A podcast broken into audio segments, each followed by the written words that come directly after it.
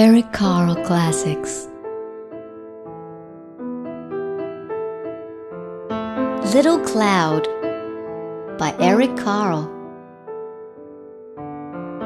The clouds drifted slowly across the sky. Little Cloud trailed behind. The clouds pushed upward and away. Little Cloud pushed downward and touched the tops of the houses and trees. The clouds moved out of sight. Little Cloud changed into a giant cloud. Little Cloud changed into a sheep. Sheep and clouds sometimes look alike. Little Cloud changed into an airplane. Little Cloud often saw airplanes flying through the clouds. Little Cloud changed into a shark. Little Cloud once saw a shark through the waves of the ocean.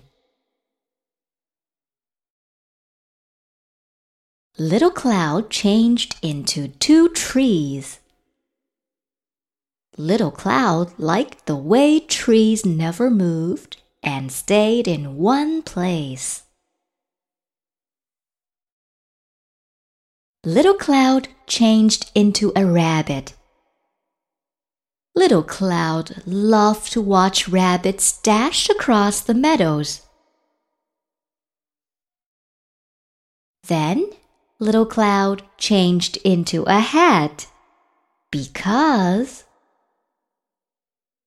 Little Cloud changed into a clown and needed a hat. The other clouds drifted back they huddled close together. Little cloud! Little cloud! They called.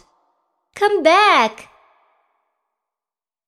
The little cloud drifted toward the clouds. Then all the clouds changed into one big cloud and rained